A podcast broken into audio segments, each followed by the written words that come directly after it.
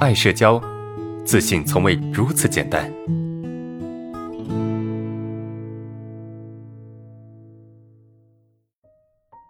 好，来看第二个问题哈，来看第二个问题。第二个问题是，呃，和邻居打招呼，逃避打招呼的比较多啊，有三四年了。他想改变的话，单独一个人打招呼都有些困难，而且他们老是三五成群的，更不知道怎么打招呼。求解。啊，这是第二个同学的问题哈。第二同学问题就是，呃，老是就跟邻居打招呼哈，然后经常逃避，但特别是三五成群的。啊，该怎么打招呼？首先，我们先且不谈恐惧不恐惧的问题哈，就是说我们该怎么啊，该怎么跟一群人打招呼哈？我我如果是我啊，跟一群人打招呼怎么打招呼？就是哎，你们你们要去干嘛？我觉得跟一群人打招呼会跟比一个人打招呼更简单，对吧？一群人你就直接说哎，你们去干嘛了？啊，你们要去干嘛？是不是就这么简单？你这么说就好了，对吧？啊，一起去买菜是不是？一起出门是不是？对不对？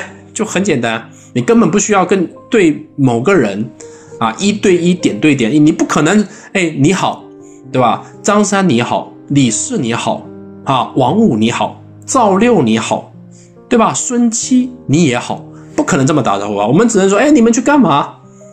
对不对？你也不需要一个人打招呼啊，他们也不会一直等着你给他打招呼啊，就这么简单啊！如何跟一群人打招呼？看到他们哎你们去干嘛？这样就好了。好。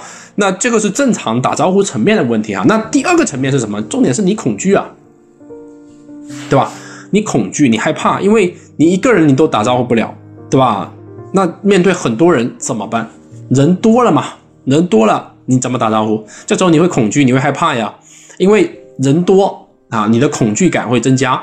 假如说一个人，你的这个就是你的缺点或者你的不好的方面暴露出来的。是很有限的，因为只是一个人看到，对吧？那如果人多，那么就意味着什么？你在单位时间内暴露缺点的概率就增加了，因为那么多人看到你的缺点，是不是？因为我们总认为自己不好，那总认为自己不好的人，总担心自己的缺点会暴露，总担心别人可以从我身上看到一些什么不好的东西，是不是？所以一个人还好，人多了，是吧？看到的这个概率就增加了。是不是这个意思啊？那我们就会更加的恐惧，更加的害怕，对吧？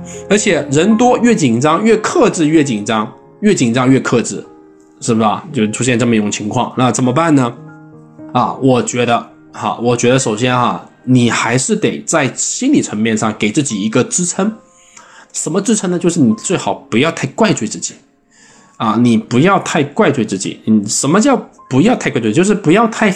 否定你自己，就失败肯定是必然的啊，或者说我们不能说失败啊，我们换一个角度来表达，就是啊，你表达的不不通畅，表达的不是那么顺利，表达不是那么好，这是是必然的啊，表达不那么好那是必然，因为你紧张嘛，对吧？因为你你容易害怕嘛，对吧？这肯定是没有办法表达的非常非常之好，对吧？肯定没有办法表表达的非常之好，这是很正常的，很正常的情况哈。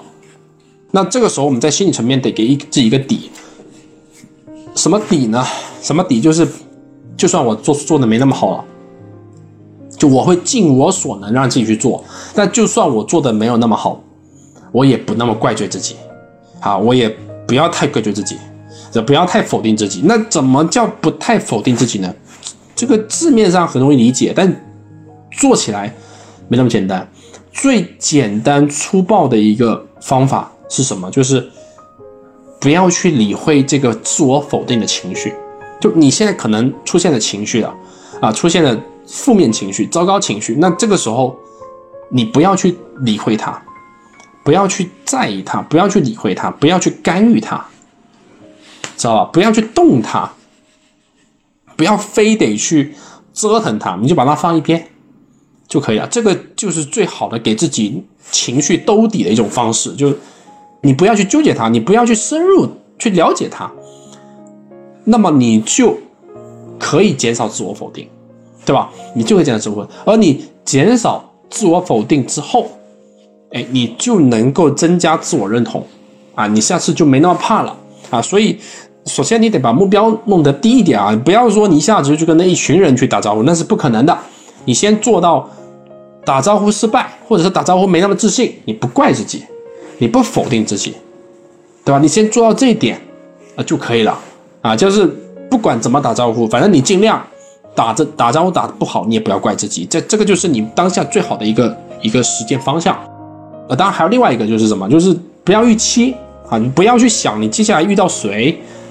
啊，你会怎么失败？你会怎么紧张？你会怎么怎么自我否定？你要你会怎么啊？怎么难堪？怎么丢脸？你不要思考这个事情啊！不要去思考这个事情，就前面不要就在在遇到这群人之前不要思考，尽可能的啊，遇到这群人之后也不要去回忆啊，这样就可以了。你做到这一点就够了啊，就足以解决打招呼的问题。因为随着时间的推移，打招呼对你来说就没那么痛苦了。啊，当然这个需要时间啊，需要时间。好，OK。那至于打招呼的方法很简单，哎，你们去干嘛？啊，你们去去去上去买菜或者去去去去干嘛干嘛，是不是就可以了？